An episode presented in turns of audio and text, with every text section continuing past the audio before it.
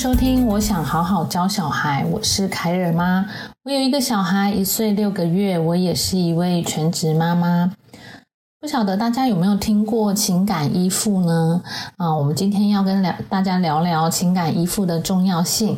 那心理学家阿德勒他认为说，啊，我们人类的行为是由对于归属感，也就是情感连结跟价值感的苛求所驱使的。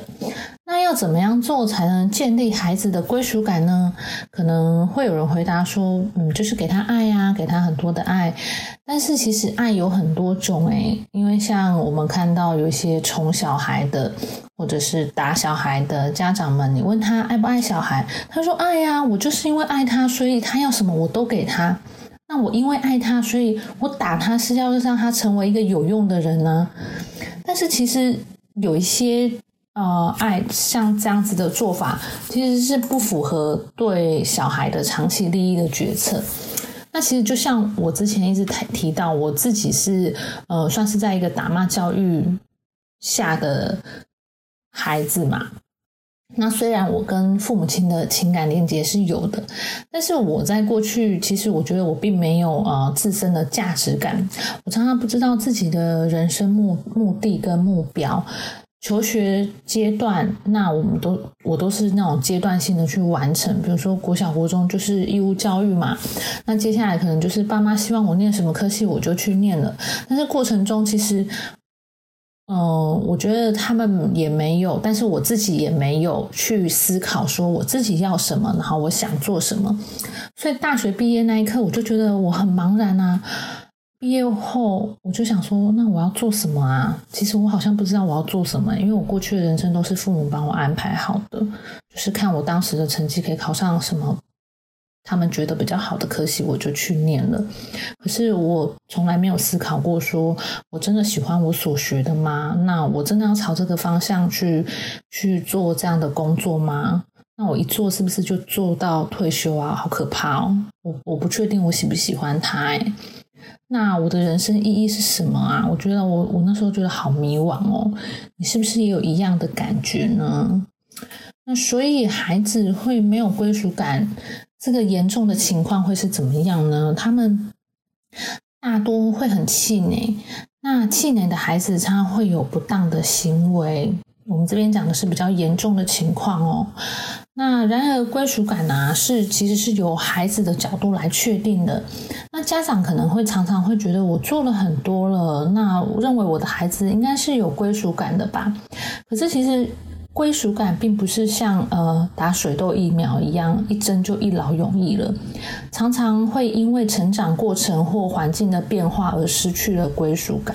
像现在很明显的一个例子就是，我们现在都要呃 work from home 嘛，或者是说呃小朋友都是在家在家停课不停学，那其实让他们就是长时间在家，然后没有外出，其实对他们也是有影响的哦。那平常我们生活中比较常见的例子，就是可能像弟弟妹妹的出生啊，或者是父母亲忽然变得忙碌了，然后陪伴的时间变少了，或者是环境的转换，可能搬家、移民等等的。那接着他们就会去做一些行为，可能是比较想要。呃，平常你不喜欢他做的行为，然后来夺回那个安全感，他想要吸引父母亲照顾者的注意力。那虽然我自己是全职妈妈哦，但是其实我在过去一直都不太觉得 Kyle 他特别的黏我。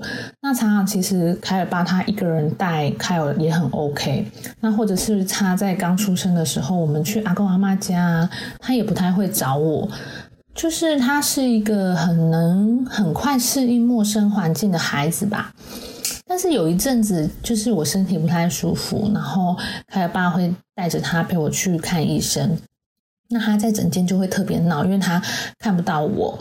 然后回到家以后，我有跟他说：“哎，妈妈身体不舒服，要休息。”那他还是会一直特别的黏我，然后凯尔巴带一个人带他的时候，就会变得有点累，他就会忽然一直找妈妈，可能他觉得哎，妈妈好像不太对劲这样子，对啊，然后呃，当然那个时候开有他没有什么偏差的行为啦，就是变得很闹这样子。但是需求就是一定要找妈妈，而不是玩乐了。其实研究有指出说，多数幼儿这种无解的行为，甚至严重点是不当的行为，呃，就是要让父母亲知道他们没有感受到归属感，他需要你关心他。所以其实父母亲或者照顾者应该做的就是时时刻刻的观察啦。然后在孩子缺乏的时候，加强彼此的情感连接，然后多给予陪伴。专家就把这种深层的无条件的归属感跟情感连接称作为依附。那这个对儿童的健全发展是非常关键的。其实想一想，我们生活中其他的关系其实也是这样子。其实我觉得这是一种信任的关系，就像我们对父母亲、对呃朋友，或者是对我们亲密的伴侣，这个信任的关系是很重要的。那孩子也是一样，他需要呃你是一个可以相信的父母或照顾者。那情感依附到底有多重要呢？就是如果你和孩子有良好的情感连接，然后你可以辨识跟回应他的需求，提供爱跟归属感，然后让孩子发展出信任跟安全感，那就能帮助孩子建立出所谓的安全型依附。那专家表示，这类的孩子他可以和就是自己跟其他人有良好的连接。就是最可能发展出健全均衡的一个关系。那过去有一项研究啊，就是在呃做一个测试，就是从。呃，受试者的婴儿时期一直追踪到他们成人的阶段，那发现健康的依附关系就可以测出这些人有呃以下这些特质，就是他们会有更有学习的动力，更有自信，然后有自我价值感，展现出优秀的问题解决能力，还有健康的人际关系，并且妥善处理压力跟挫败感哦。所以其实呃。当你跟孩子建立了一个稳固的关系，其实是可以呃帮助孩子未来的一个发展。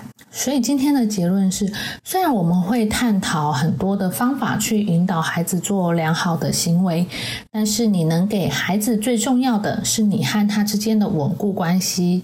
不论孩子的行为给予你多大的挑战，还是要用爱、信任和无条件的接纳来建立这段关系哦。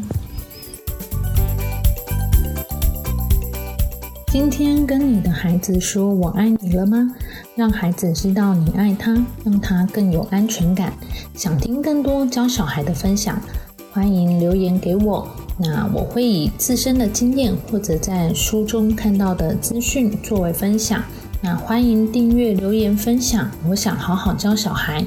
谢谢您的收听。